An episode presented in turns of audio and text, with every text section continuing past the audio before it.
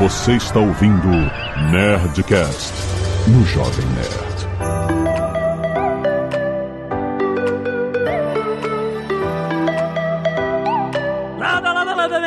Nerds! Aqui é Alexandre Antônio do Jovem Nerd e minha faculdade foi descredenciada pelo MEC.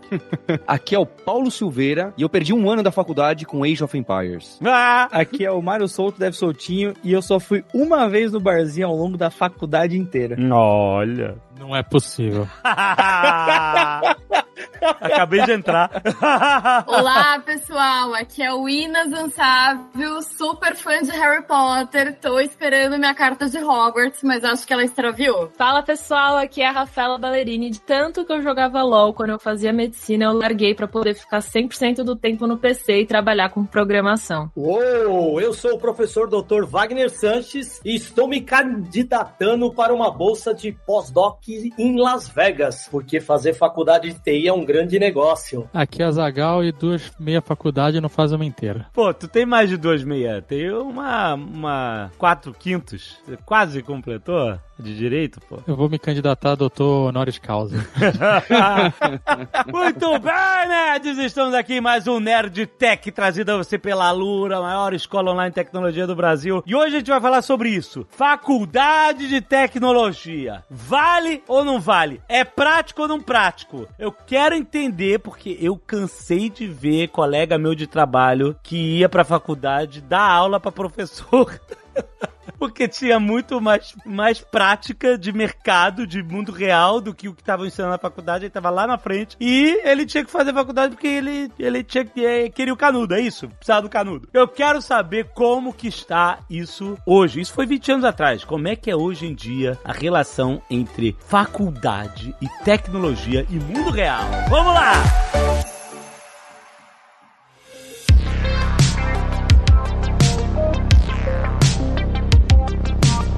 Wina e Wagner, vocês são professores, eu quero saber. Tem aluno que chega muito mais lá frente do que o que o currículo escolar eh, oferece? Olha, Alexandre, às vezes isso acontece sim, com certeza. Mas ele vem buscar muitas vezes outro tipo de formação aí, principalmente soft skill, network, é, e isso é muito bem-vindo. Acaba dando uma oxigenada muito legal nas aulas e, e, e aquilo que eu falo, hoje o professor não é o detentor do conhecimento, ele é um inspirador para essas novas juventude aí. Eu sempre falo, são aí quase nove anos de docência, oito anos e meio, e seria uma inverdade a gente dizer, ah, eu só ensino e pronto. Não, isso não é a realidade, a gente aprende também. Então essa oxigenação é muito importante, é uma troca. É sempre aprendendo e ensinando. Eu acho que isso é que motiva a gente. Eu tô um pouquinho mais que a Wina, e já tô chegando nos 27, 28 anos de sala de aula. Nossa. E é uma adrenalina todos os dias, muito bom. Uma coisa interessante de se notar é o seguinte: você vai numa faculdade tradicional, de direito, de, de medicina, etc., e você imagina, de engenharia, né? Você tem uma, um currículo sólido que, é claro, que é atualizado com o tempo e tal, mas, mas as bases são diferentes, eu imagino, que com tecnologia, programação e desenvolvimento, né? Porque tudo nesse mercado muda tão rápido que às vezes, quando alguém entra na faculdade e termina, já a tecnologia que ele começou lá no primeiro período já, já nem, nem é mais tão relevante quando ele chega no final, porque as coisas mudam muito rápido, assim. Qual é a visão de vocês, né, de docentes, né, sobre esse universo quente, de, de constante atualização que a tecnologia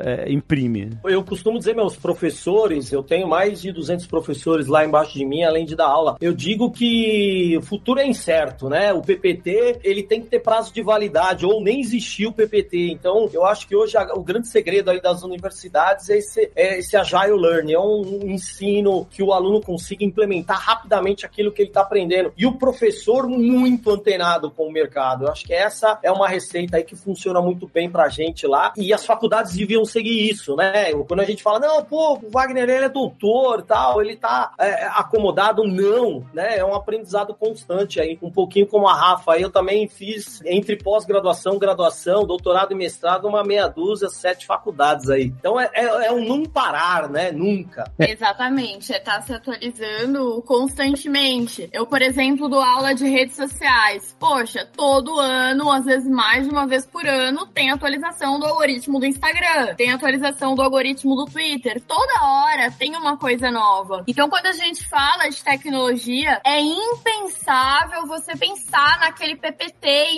imutável, igual o Wagner falou. Não, é, tem que atualizar todo o tempo, a gente tem que estar tá antenado, a gente tem que flertar com a tecnologia, a gente tem que entender o que, que tem de novo e sair da teoria. É a prática, é o hands-on, é o aprendizado realmente ali que tá no dia a dia das pessoas, que tá no mercado de trabalho. E acho que até pegando um pouco dessa questão da prática, né? Eu consigo pegar um pouco da experiência que eu tive quando eu dava aula na Kaelon, né? Que assim, era um curso, né? Então o tempo era menor, então eu tinha ali o tempo de, sei lá, de segunda a sexta, das nove até as cinco ali para dar aula pessoal, e tinha todo o conceito de preparação da aula, não era 100% prática e não era 100% teoria ali. Tinha um pouco dos dois e tinha muito no modelo que a gente chama de chamava lá de situação, problema, solução, né? Então, a gente tinha que conseguir fazer a pessoa entender a situação que a gente tá dando ali, um cenário do mundo real para ela, o que seria uma tarefa que ela vai ter do trabalho, é a, a parte do problema ali, você estruturar para ela conseguir entender o paralelo dessa coisa do mundo real com a coisa do mundo ali dentro da tecnologia, que trabalha com a parte da abstração também e outros conceitos. E quando a gente vai para solução, o ideal é você ir construindo na cabeça da pessoa ali e a própria pessoa vai conseguindo trazer essa visão do conteúdo que vai ser aplicado, né? Bate total com o ponto que a gente tá falando aqui. Não é 100% o docente ali, né? O professor, a professora que vai estar tá passando todo o conteúdo. O próprio aluno vai conseguir interagir junto ali, vai conseguindo trazer os pontos dele. E toda aula acaba sendo diferente, né? Porque toda aula acaba sendo um pouco da vivência de quem tá passando ali parte do conhecimento e a própria turma que sempre tem características diferentes, referências diferentes e, e até entre os, os, próprios alunos entre si vão se ajudando, porque tem essa questão também da diferença, né? Quando você tá numa sala de aula ali, a pessoa que tá aprendendo, ela tá no, às vezes no mesmo ritmo de alguém que tá do lado dela. E por mais que tenha alguém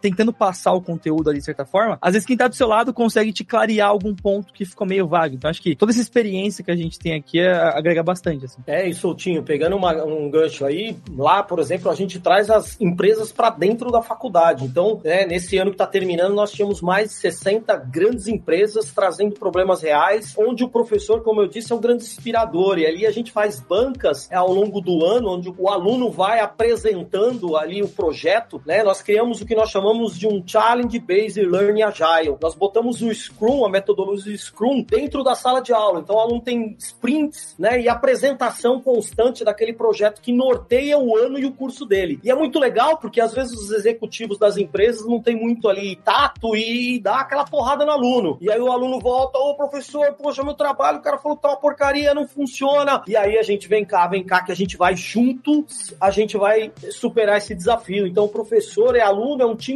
ali, né? Então isso é, dá uma mescla e uma química muito legal. E cada ano é um desafio novo. Por quê? Porque as empresas estão constantemente aí precisando de novas soluções. Então, essa receita nossa lá, cara, dá um gás nas nossas aulas e por isso que os alunos curtem tanto. E sabe o que é legal, Alexandre? Você colocou essa pergunta, né? Que a Winnie e o Wagner estavam afiados aqui, hein? Lá na FIAP o pessoal tá realmente preparado essa pergunta da atualização. Eu queria colocar que esse problema de atualização é óbvio que é válido, né? Quando a gente vai estudar em qualquer faculdade, né? Mesmo na de medicina, que muda menos, você quer que a aula de farmaco tenha os últimos, né, recomendações ali para você não sair de lá receitando as coisas que eram 30 anos atrás e que hoje em dia já não são de melhor efeito. É óbvio que isso é importante e tá todo mundo de olho. Mas o ponto principal, e eu falei, olha, a primeira ideia da gente trazer aqui também, né, agora que a Lura e o FIAP estão juntos, trazer pro Nerdtech é que é algo a mais que eu queria trazer. A gente sempre bateu na tecla de estudar a longo prazo. Sempre bateu nessa tecla, né? Tinha concorrente nosso aí que tá meio desaparecido que falava assim: não, em seis meses, você sem saber nada, você vai ter um salário de 10 mil reais, dá pra ter. A gente nunca vendeu esses sonhos, né? A gente sempre falou que não, não são três meses, não são nem três anos. É, não é à toa que as pessoas que você vê com carreira aí de tecnologia, seus amigos, não é, Alexandre, que te deixaram na chuva e foram pra Holanda, estão trabalhando há quantos anos?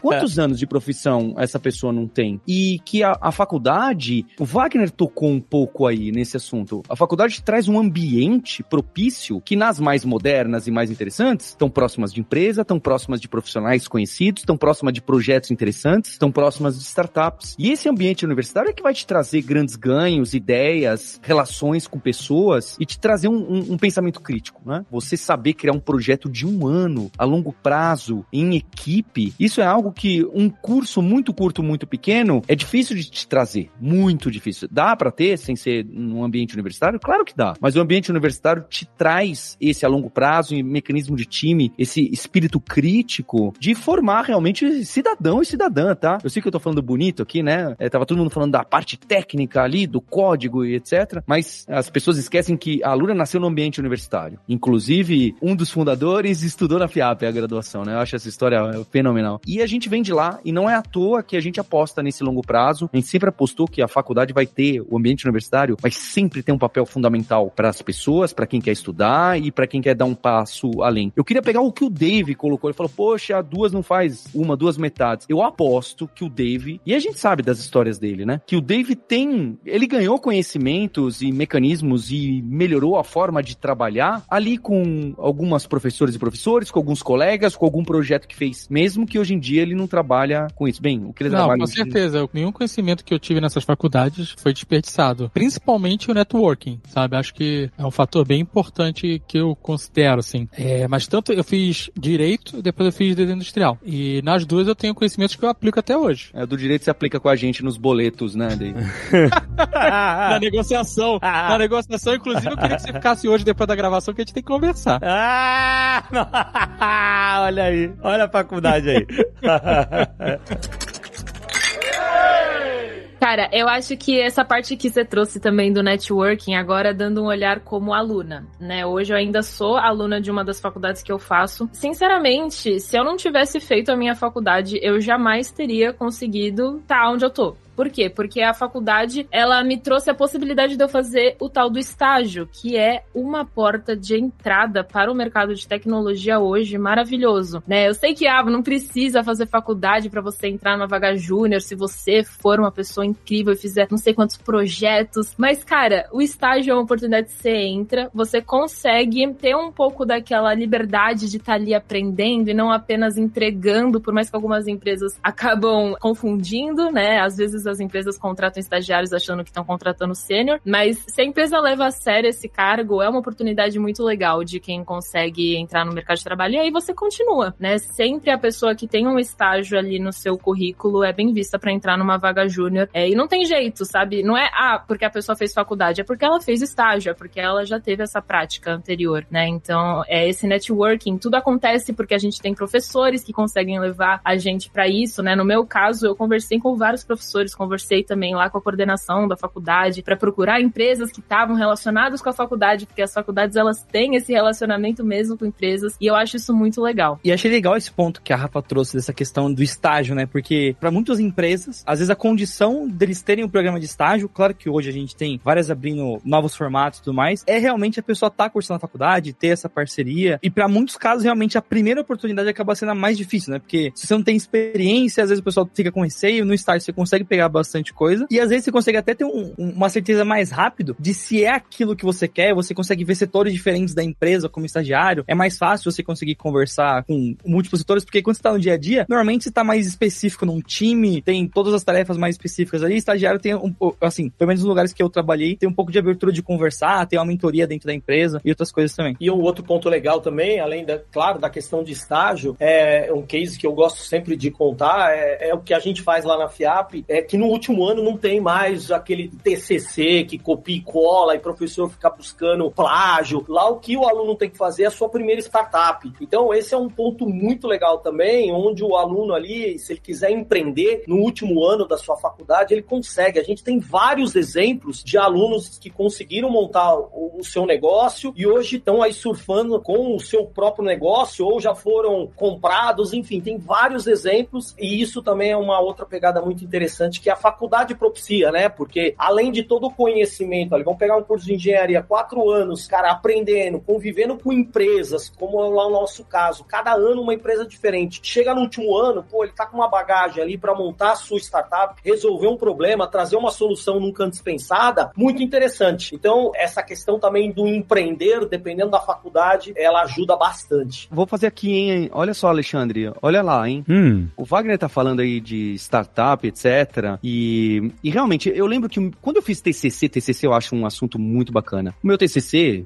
20 anos atrás, quase, era na, nesse mecanismo mais clássico. E mesmo assim, eu acho que foi uma das melhores coisas que eu fiz na faculdade. Por causa de relacionamento, o pessoal animado, vamos fazer, e vai ser o melhor, e etc, né? É a feira de ciências do colégio. Eu acho esses mecanismos muito interessantes. Tem alguns alunos dos MBAs da FIAP, é, inclusive o Fernando Santos, que é o fundador de uma startup que se chama Conta Simples, que é um banco digital, que hoje tem mais de 200 pessoas, que eu inclusive convidei dois podcasters que tem aqui, que não citarei o nome, falei, olha, vamos fazer investimento anjo, eu explico para vocês. Mas na época a gente não tinha um relacionamento tão próximo assim, passaram, deixaram passar essa. Ih, rapaz. É, Faltou cascalho na época também.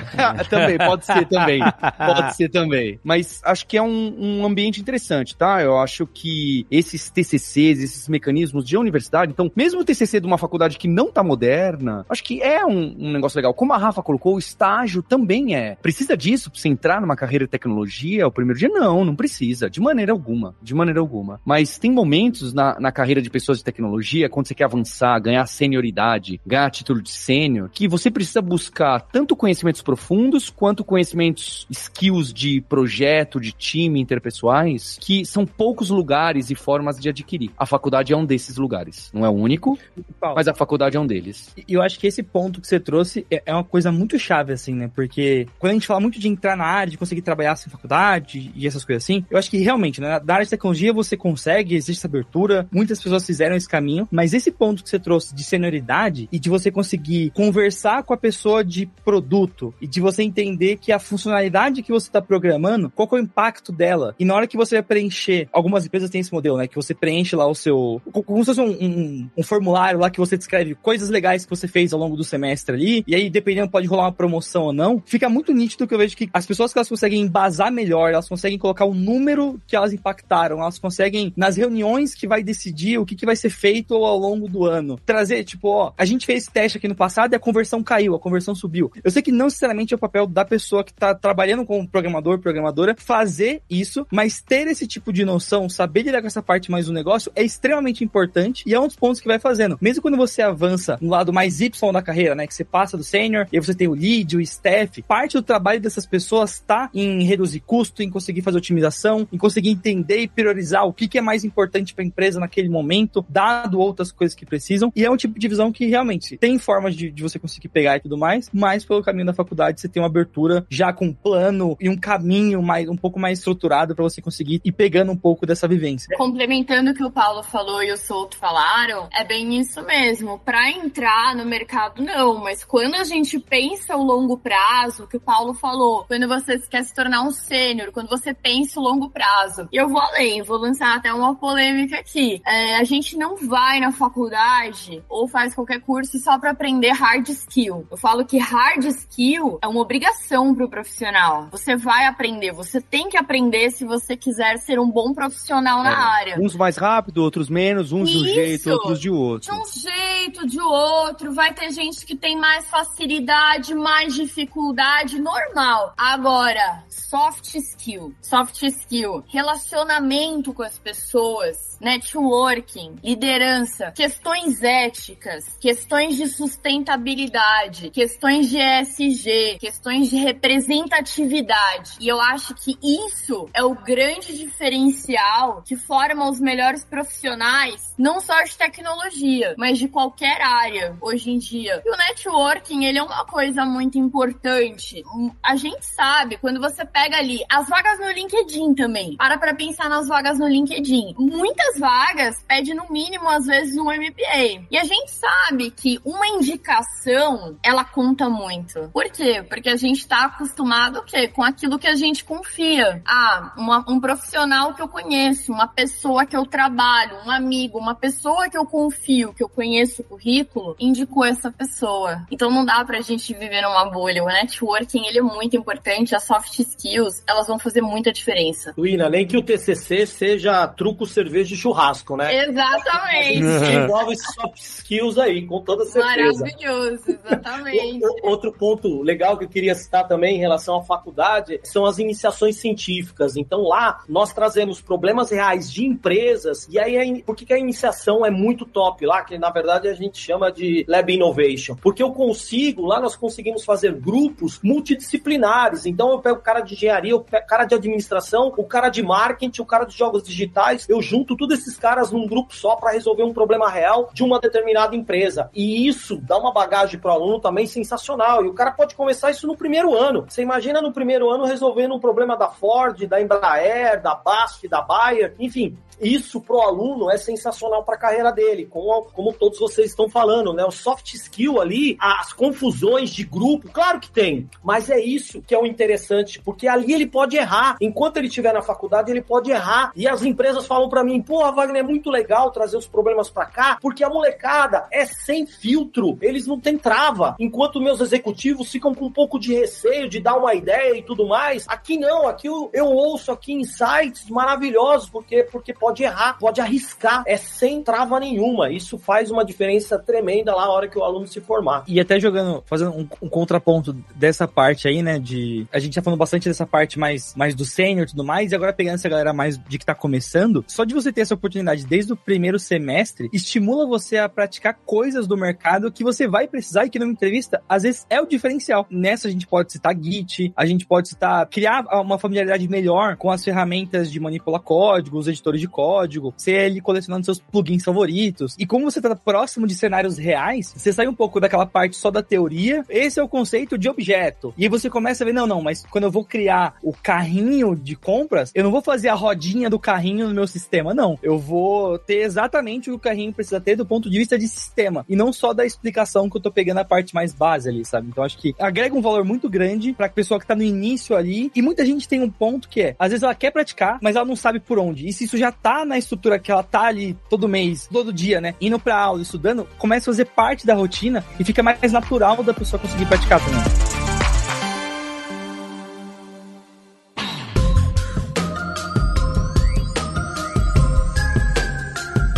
Agora, como é que tá o mercado em relação à formação acadêmica em tecnologia? Tipo, eu lembro que eu, meu- 20 anos atrás, o meu colega de trabalho estava fazendo faculdade, que absolutamente não precisava, no caso dele. Ele estava bem empregado, inclusive, entendia pra caramba e tal. Ele falou assim: não, eu quero o diploma, é importante porque o mercado pede. Como é que tá hoje em dia? Olha, Alexandre, eu, falo, hein? A gente não, a gente não mostra a pauta pra vocês e, e é sempre assim, hein? Isso, isso é parceria. Isso é, parceria. garoto. Levanta a bola na pauta, assim. é isso?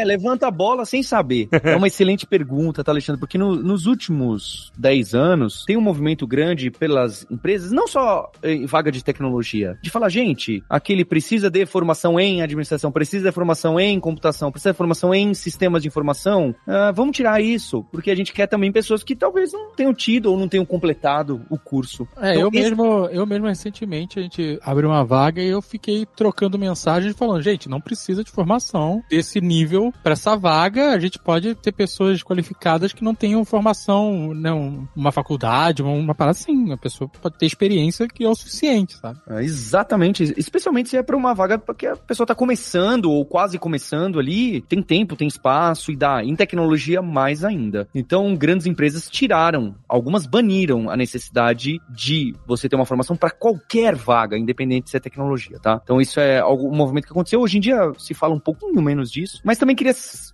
da realidade, tá, Dave? A verdade é assim. Se você vai numa Big Tech, né? Essas empresas, aí as FANGs aí nos Estados Unidos, então, Facebook, Google, Amazon, essas aí, ou aqui no Brasil, e não precisa nem ser essas super grandes, tá? Pode ser outras aí. Se você for no departamento de tecnologia delas, vai lá ver quantas pessoas bacharelado em computação, em sistemas de informação, em engenharia de software e quantas não tem. São pouquíssimas que não tem pouquíssimas. Para não dizer que muitas ainda têm MBA, mestrado e não sei que, não sei aonde, tá? Então a, a, verdade é essa. O cenário costuma ser esse, que continua sendo que a educação que eu vou chamar aqui de regulada, formal, né, universitária, acaba sendo um ambiente que traz as pessoas, né, que acabam sendo selecionadas e acontece pelo bem pelo mal, tá? Pelo bem ou pelo mal. Mas esse é um fato. Mas se, a pergunta do Alexandre, o mercado requer o diploma? Não. A maioria não vai falar. Ah, você não tem diploma, então nem posso te contratar, então nem se candidate. Isso não costuma aparecer por aí. Mas é óbvio que vão filtrar e vão conversar e vão falar: opa, fez faculdade aqui, fez faculdade ali, terminou o tecnólogo, entregou um TCC relevante. Inclusive, eu consegui dar uns page downs aqui. Inclusive, eu consegui ver a app que a Rafaela Ballerini fez. Eu consegui ver o sisteminha que o aluno do Wagner fez. Isso é, é sem dúvida, um, um, ponto que te joga na frente. Não tem como discutir, não tem como falar que não. Tá? Essa hum. é a minha visão e não só minha, tá? Não só minha. E Paulo, eu acho que até um ponto que é legal disso que você trouxe, né? É que nem quando eu fiz na faculdade, eu fiz tecnólogo, né? Eu não cheguei a fazer bacharel. Hoje, quando eu converso com outras pessoas que trabalham comigo, que chegaram a fazer bacharel em outros lugares, em ciência da computação, em engenharia da computação, eu acho muito legal como que algumas bases que essas pessoas têm, eu ralei três vezes mais por fora pra conseguir pegar, assim, sabe? Então, parece meio bobo, assim, mas, por exemplo, às vezes na faculdade, você vê alguma coisa ali sobre teoria de compiladores e teoria e a, a parte de estrutura de dados. E quando você tá na faculdade,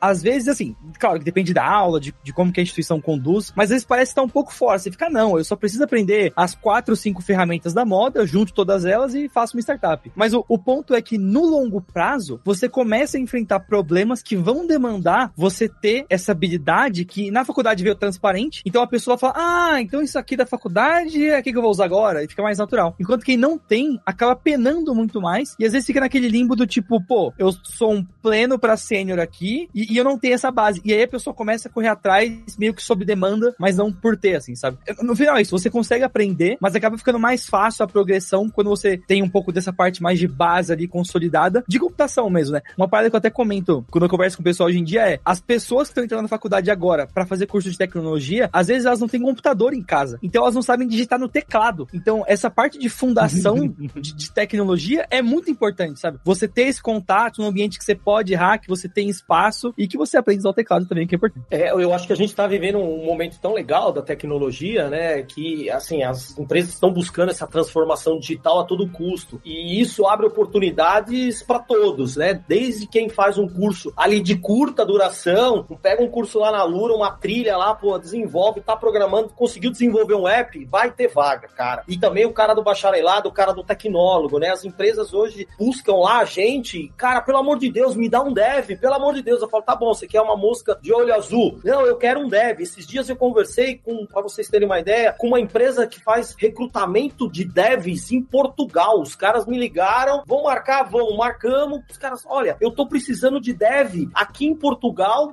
ganhar ou trabalhar remoto, ganhar em euro. Começava ali com 8 mil euros, 6 mil euros. E eu falei, por que, que vocês estão vindo no Brasil? Ela falou, simplesmente porque eu tô precisando de devs que falam português. Então, lá em Portugal também tem uma carência, como toda parte do mundo, mas eu achei muito curioso essa empresa tentar buscar aqui no Brasil pessoas que falam português, porque ela falou, poxa, se eu pegar um cara da Índia, um cara lá é, do Vietnã, eu vou ter que ensinar português para ele poder falar com os meus clientes, isso vai demorar muito, então eu quero dev que fale português. Então eu acho que esse momento ele é propício aí para todos que querem entrar na área de tecnologia, como eu disse, né, desde um investimento ali menor de curto prazo como um investimento de longo prazo. Aí, Alexandre, como é que é a frase que você sempre fala? Tá faltando dev! É, é verdade. Exatamente. E Alexandre, acho que também um, um, ponto interessante da faculdade de ambiente universitário é esse encontro de ideias e pessoas, porque o Dave deu risada quando o Mário falou do, dos barzinhos e o Wagner falou, não, truco, churrasco e cerveja, né? E falou. Bar Lagoa, o Azaghal conhece muito bem Bar Lagoa. Muito, muito networking. A gente chamava de campus, o Bar Lagoa era o campus e... E eu passava mais tempo lá do que na sala de aula.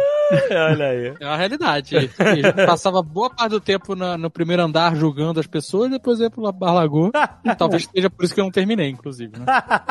Então, Dave, eu vou, eu vou me gabaritar aqui como nerd, nerd roots mesmo. Porque o, o Soutinho falou: olha, eu não ia ali no bar. Então eu vou falar, ó, diferente de você e do Wagner, eu e o Soutinho, eu fui tomar a primeira bebida alcoólica aos meus 30 anos de idade. No Jovem Nerd 40, olha É isso. verdade. Olha lá. Nós temos, temos dois times aqui. Depois eu vou descobrir da Rafa e da, da Wina. Olha só. Esse ambiente, eu fico lembrando, né? Porque hoje em dia eu me considero uma pessoa articulada, sou podcaster com o pessoal e. Usa gola rolê. Ah, Cara, Não, agora o rolê foi o auge, foi o auge. ficou bonito pra caramba, vou te falar. Ficou bom. Olha lá, hein? Aí sim, aí. é, Depois da conversa da- do boleto vai ser fácil hoje.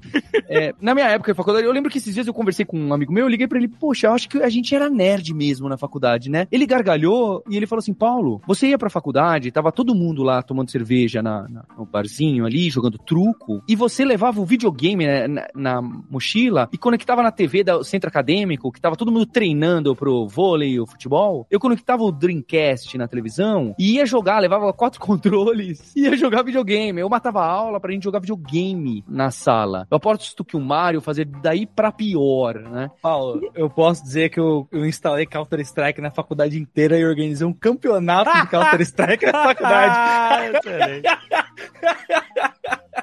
Não, ó, não dei ideia pros alunos da FIAP, tá? Cuidado. só. Ah, não, é, não. Gente, ó, lembrando aí, ó, Cuidado, gente, é, é. cuidado. Só tô, só tô comentando aí, só tô comentando. Tem essas tribos, não é? Que vão se formando, vão se conhecendo e, e vão criando mecanismos aí. Inclusive, meu TCC foi com esses amigos e era de um sisteminha online de entrega de trabalho, né? Que foi usado na faculdade durante um tempo. Então, é que vem ser, de alguma forma, o que eu trabalho hoje em dia. Eu gosto muito desse ambiente uni- universitário, né? A FIAP, por um acaso, é um centro universitário. Aí tem algumas coisas técnicas, mas eu ir lá numa faculdade e ver os TCCs dos meninos e das meninas, né? Tô falando menino e menina porque tem gente ali de 18 anos, o trabalho que eles apresentam lá na FIAP é, é de um em um ano eles apresentam alguma coisa, então tem gente de 17 anos apresentando ali. E ver que aquela menina quer te mostrar o projetinho que ela fez e falar, não, fiz isso, decidi isso, usei essa tecnologia, e ela treinou a fala, né? Você percebe que a molecada treina a fala, que nem a feira de ciências. Esse tipo de espaço que até dá pra se reproduzir em cursos não regulados, sem ser na faculdade, em mecanismos, dá. Tem escolas e, e mecanismos que tentam fazer isso. Mas o ambiente universitário, para esse tipo de encontro, esse tipo de troca, de criar um trabalho a longo prazo, um projeto a longo prazo, que vai permear também as disciplinas que você vai estudar, é incrível e pode despertar seus interesses. E aí eu queria linkar isso com a Rafa, porque a Rafa tem uma história que a,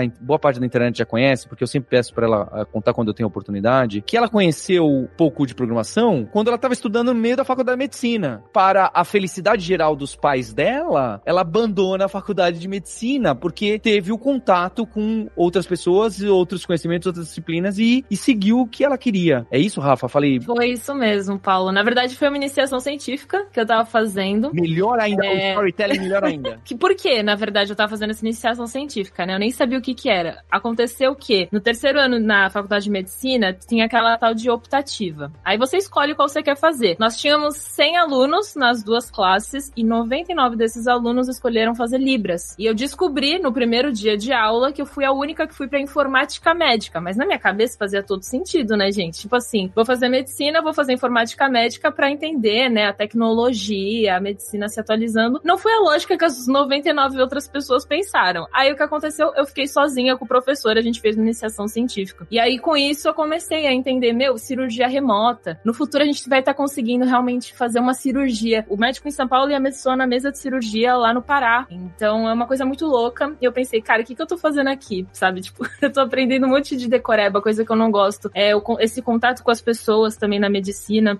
É algo bem diferente do que eu imaginava pra minha vida e do que eu, eu gosto. Eu mudei de, de área. E aí eu acho que, Paulo, isso que você trouxe dos relacionamentos é muito também o assunto fazer faculdade presencial ou EAD, né? Eu, depois que saí da medicina, eu comecei análise de movimento de sistemas EAD e engenharia de software ao mesmo tempo presencial. Então eu fiz os dois, as duas modalidades. E eu sinto. Não façam isso, crianças. Não façam isso. não façam okay. mesmo, não, não façam mesmo. E aí, como fazendo essas duas modalidades, eu vi a diferença de que é você fazer uma faculdade presencial e uma EAD. A EAD ela tem diversas possibilidades de tipo, ah, estudo e trabalho. Então, a EAD você tem uma forma de você conseguir estudar no fim de semana, né? A carga horária você mesmo consegue decidir, dependendo da faculdade, não consigo generalizar. E a presencial não, exige que você vá para a faculdade e as faltas você só pode até 25% no semestre, enfim. Mas esse negócio de estar com o pessoal, de conversar e fazer amizade, que é algo que hoje em dia, depois da pandemia, é tão difícil, sabe? A gente não tem mais contato assim com as pessoas. Onde que você consegue hoje sair fazer amigos se o trabalho é online, tudo é online, sabe?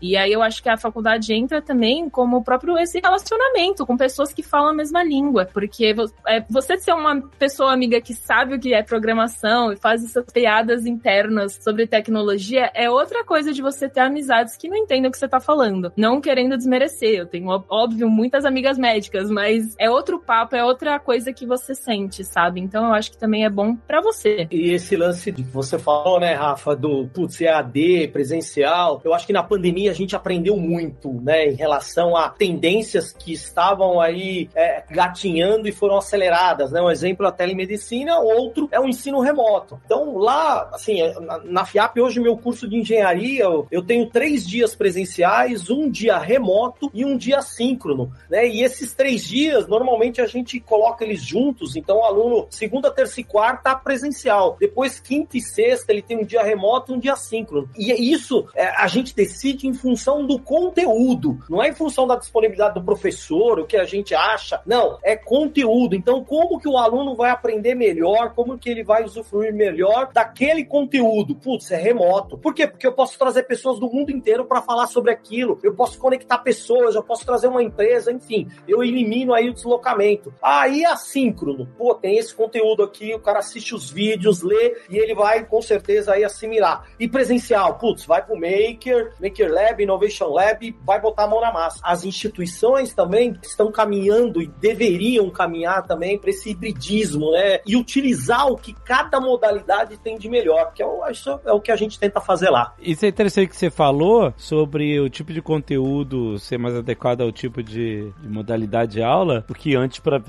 quando eu, para mim, faculdade foi aula presencial. É isso. É, hoje em dia, né, o universo mudou, mudou completamente. O que, que você diria que é essencial presencial e que funciona melhor, né? Qual é a diferença do que funciona melhor no presencial e que funciona melhor, né, remoto? Essa é uma pergunta muito boa, né, Jovem Nerd? Acho que o Wagner também pode dar opinião em relação à faculdade, a Rafa também, que é aluna. Esse universo do aprendizado online, a gente ainda tá engatinhando. Essa é a realidade, tá? O ensino presencial, de você estar tá lá e a gente pegar o feedback do aluno, da aluna ali imediatamente com a cara da pessoa, saber se ela tá em dúvida ou não, e esse loop, e ela poder depois, se fizer aqueles mecanismos de que a gente chama de classe de aula invertida, flip de learning, você estuda em casa o que é o teórico, depois a gente chega lá para praticar e trocar ideias. Hoje não dá para bater o presencial. Essa é uma realidade, tá? Essa é uma realidade. O ensino presencial bem feito, obviamente, né, bem feito, tem vantagens ainda que a gente no online tá aprendendo a criar mecanismos de encontros, mecanismos de criação de turma, de engajamento, de pertencimento, são duas palavras que a gente usa muito aqui na Lura, que plataformas, sistemas e escolas que estão mais avançados num ponto e menos em um outro. Eu realmente acredito que ninguém ainda matou essa charada. Ninguém. Acredito não, tenho certeza. Quem fala que a nossa startup, a nossa escola aqui nos Estados Unidos inventou um método online que agora sim, porque a gente usa inteligência artificial e não sei o que, é, é um exagero, tá? Nos mecanismos de aprendizado, a escola, a faculdade é uma instituição que, assim como a biblioteca, o hospital, demora décadas para sofrer mudança, não é? Como educador, eu vejo isso e as pessoas falam disso, tá? Não sou eu. Então, o presencial ainda é o exemplar e a gente tenta criar mecanismos para pegar o que tem de bom no presencial e tentar de alguma forma trazer pelo online. Hoje em dia de formas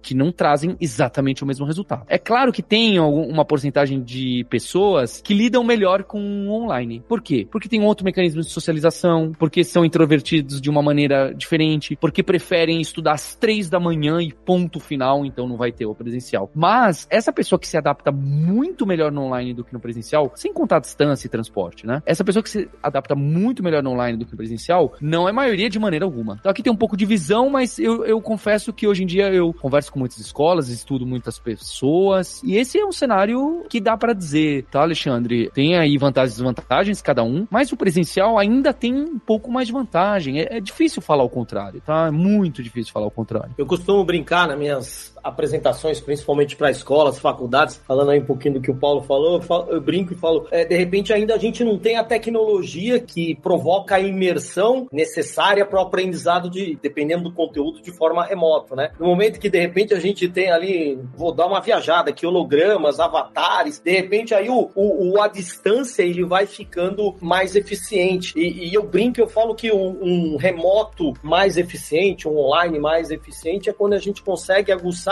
todos os nossos sentidos, né? Todos os nossos sentidos lá. Você vai provocar emoção e vai provocar aprendizado e prazer, principalmente, que é o que a gente consegue no presencial, né? E aí, respondendo um pouco que o que o Ale perguntou, é um trabalho insano, Ale, mas assim, o que a gente faz é analisar currículo a currículo, é, semestre a semestre, e identificar conteúdos que possam ser transmitidos para o aluno, por exemplo, de forma remota, pensando ali no ao vivo, como eu disse, vamos pegar aqui um, uma disciplina onde ela é um pouco mais teórica e eu tenho que trazer pessoas de fora do país para complementar aquela disciplina, eu transformo ela em remoto, porque eu não preciso das pessoas ali, dos alunos presencialmente. Outros conteúdos, um pouco mais simples, um pouco mais sem interação, eu jogo síncrono, né? E o hands-on, que aí é uma parte, aí pegando muito gancho do que o Paulo falou, né? Que é botar a mão na massa, socialização, por exemplo, desenvolvimento da sua startup, de repente, os caras precisam olhar no olho ali para desenrolar o assunto. Mas uma banca de apresentação, uma pré-banca, de repente eu posso fazer no remoto, porque eu consigo trazer mais pessoas para compor aquela banca, eu consigo trazer mais investidores do que transportá-los lá presencialmente. Utilizar uma impressora 3D, pô, tem que ser lá na faculdade, uma cortadora laser, tem que ser lá na faculdade. E aí entra um outro ponto também que o Mário comentou, que é a parte de device, né? Então, em muitos casos, o aluno não tem um device em casa, não tem um hardware, não tem um software. Pô, então ele tem que se deslocar até a faculdade. Então, mas em compensação, se eu usar um software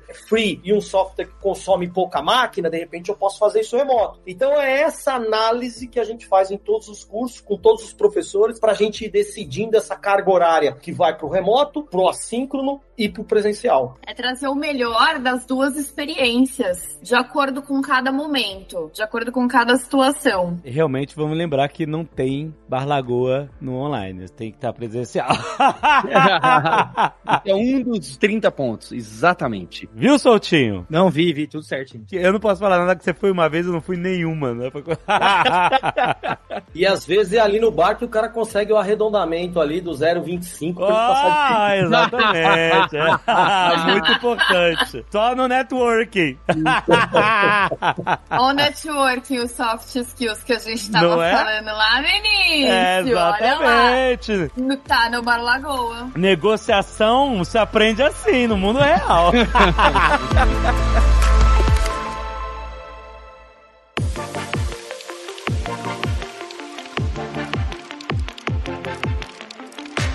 Paulo, quero entender Alura e FIAP. Olha só, o que, que significa? Explica pra galera esse, novo movimento incrível da Alura. Pois é, foi. É, acho que é um assunto que a gente sempre trouxe, né? Na Alura a gente sempre teve esse DNA de faculdade, de estudo acadêmico. É de onde eu vim, tá? É como eu e meu irmão fundamos a empresa. E a FIAP, que é esse centro de excelência aqui em São Paulo, todo mundo tecnologia conhece, e eu acho muito interessante, né? Você sai da cidade de São Paulo, pouca gente conhece a FIAP, que é uma faculdade que tem esses cursos de graduação e tecnólogo, de sistema de informação, de jogos digitais, tem muita coisa lá para você conhecer. E que no meio do ano a gente anunciou que agora nós somos sócios da FIAP. Então oh. a gente fez um movimento grande. Ele, pra você ter ideia, Alexandre, eles têm mais de 3 mil alunos de graduação. Então Nossa. ela é uma faculdade importante só de tecnologia, tá? A FIAP, assim como a Lura, é focada em código, bastante código. Tem um, né? Tem um marketing digital, tem tudo que é parte de startup, de tecnologia, desse mundo que a gente traz do Nerdtech. A FIAP é referência, é excelência tem essas cinco estrelas no MEC e a gente sempre esteve muito próximo. Então o Gustavo CEO, que eu me aproximei há três anos, uhum. então essas coisas demoram para acontecer, essa é a verdade.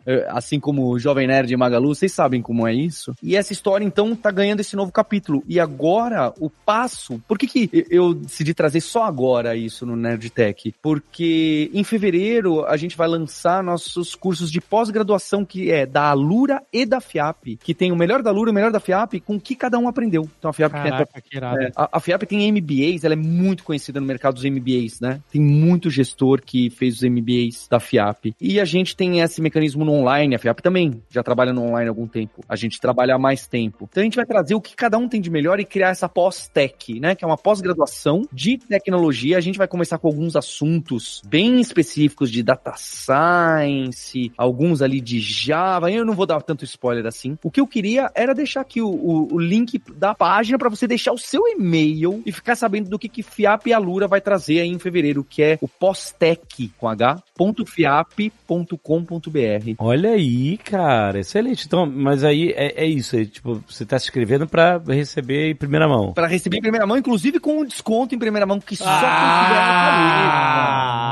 Garotinho, aí sim. Então vai ser uma pós-graduação online com a cara da Lura, com a cara da FIAP. É um time híbrido que tem desenvolvido esses cursos, as decisões de plataforma, de encontro, bastante baseado no que eles aprenderam nos MBAs deles, bastante baseado no que a gente aprendeu nos nossos bootcamps que a gente teve um ano atrás, para criar turma. Então, a sua pergunta que você fez, Alexandre, sobre a ah, faculdade presencial e tal, a gente está trazendo nessa pós-graduação mecanismos para que as pessoas possam se conhecer, criar amizade amizades, criar laços, criar projetos, criar TCC. É óbvio que é desafiador, não posso falar que é comparável com presencial, mas a gente está trazendo o que a gente sabe criar aqui: comunidade, amizades, relacionamentos, com prática e próximo das empresas, das pessoas que a gente traz aqui no Nerdtech. Eu, eu, eu realmente estou falando animado, porque o Gustavo, um dia eu vou trazer o Gustavo, o CEO da FIAP aqui, ele é um pouquinho mais tímido, ele é um cara de uma visão assim, de um carisma incrível, e aí vocês vão entender na hora, você falar, ah, agora entendi por que, que é junto com a FIAP, porque o DNA é o mesmo, é o que a gente fala. E com isso a gente tá criando o maior ecossistema de educação e tecnologia do Brasil e da América Latina, tá? Caraca, que bonito. A Lura não para de crescer, Azagal. Olha demais. isso. a, gente, a gente pegou no colo. Não tinha nem... colo. Exatamente. É isso aí, é Exatamente. a gente se sente parte também, muito bom. É, muito bom, muito bom, cara. Que bom que vocês têm esse orgulho. Pra caraca. Então, inscreva-se aí para receber esse e-mail, pra gente contando as novidades até o lançamento ali em fevereiro então no postec.fiap.com.br. E é claro que se você está nesse momento de virada de ano, ah, será que eu faço uma graduação ou não? Conheça os cursos da FIAP. O Wagner ali, o coordenador, é um cara incrível, que tem décadas ali dentro, perto de startups. E a gente vai trazer isso mais na frente ali nos hipsters, no nosso podcast. A gente está inserindo cada vez mais a FIAP no nosso ecossistema, no Alura Verso e com o Jovem Nerd também. Olha aí, tamo junto. Ó, e faz uma pesquisa aí, ô, ô Paulo, tem que arranjar o, o, o link aí dos bares.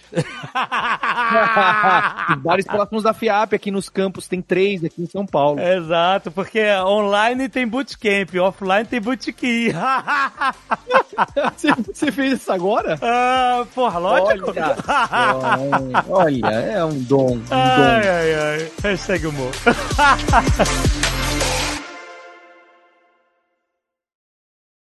Este Nerdcast foi editado por Radiofobia, podcast e multimídia.